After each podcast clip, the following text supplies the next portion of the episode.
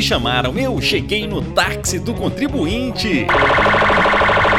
Contando que em Divinópolis a PM acabou com a festa dos playboys. Uma festa da elite dominante. Os filhinhos de papai alugaram uma mansão no Jusa Fonseca e tocaram o terror. Vamos ver ação policial! Com música alta, arruaça e uso de drogas, os bacanas enchiam o saco. Tava lá a turma do Gramunhão. O sargento Comercindo foi acionado para resolver a parada. Não tem conversinha pra boi dormir não, meu irmão. O dono da festa estava bêbado e desacatou os neganhas. Falou comigo? A PM apreendeu um quilo de maconha e prendeu o chechelento de 20 aninhos. Chama a polícia e manda meter ele na cadeia. A festa terminou no alto da Rua Goiás. A delegacia de polícia. Chupa que a cana é doce, meu filho. Já em Itaúna, um cachaceiro do volante se deu mal. Quem é o cantor? É um fio desencapado de 25 aninhos que bebeu todas e saiu veloz e furioso em seu Monza. Vagabundo, vagabundo. Ao pegar a 050 rumo a Divinópolis, bateu na lateral de um veículo Gol. Olha o gol, olha o gol, olha o gol.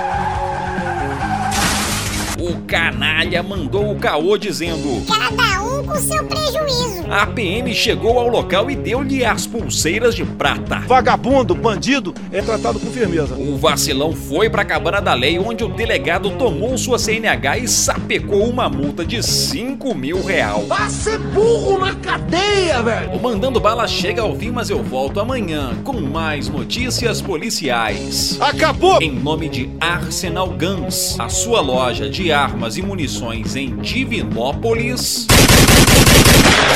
Informou aqui o repórter Hugo Cerelo.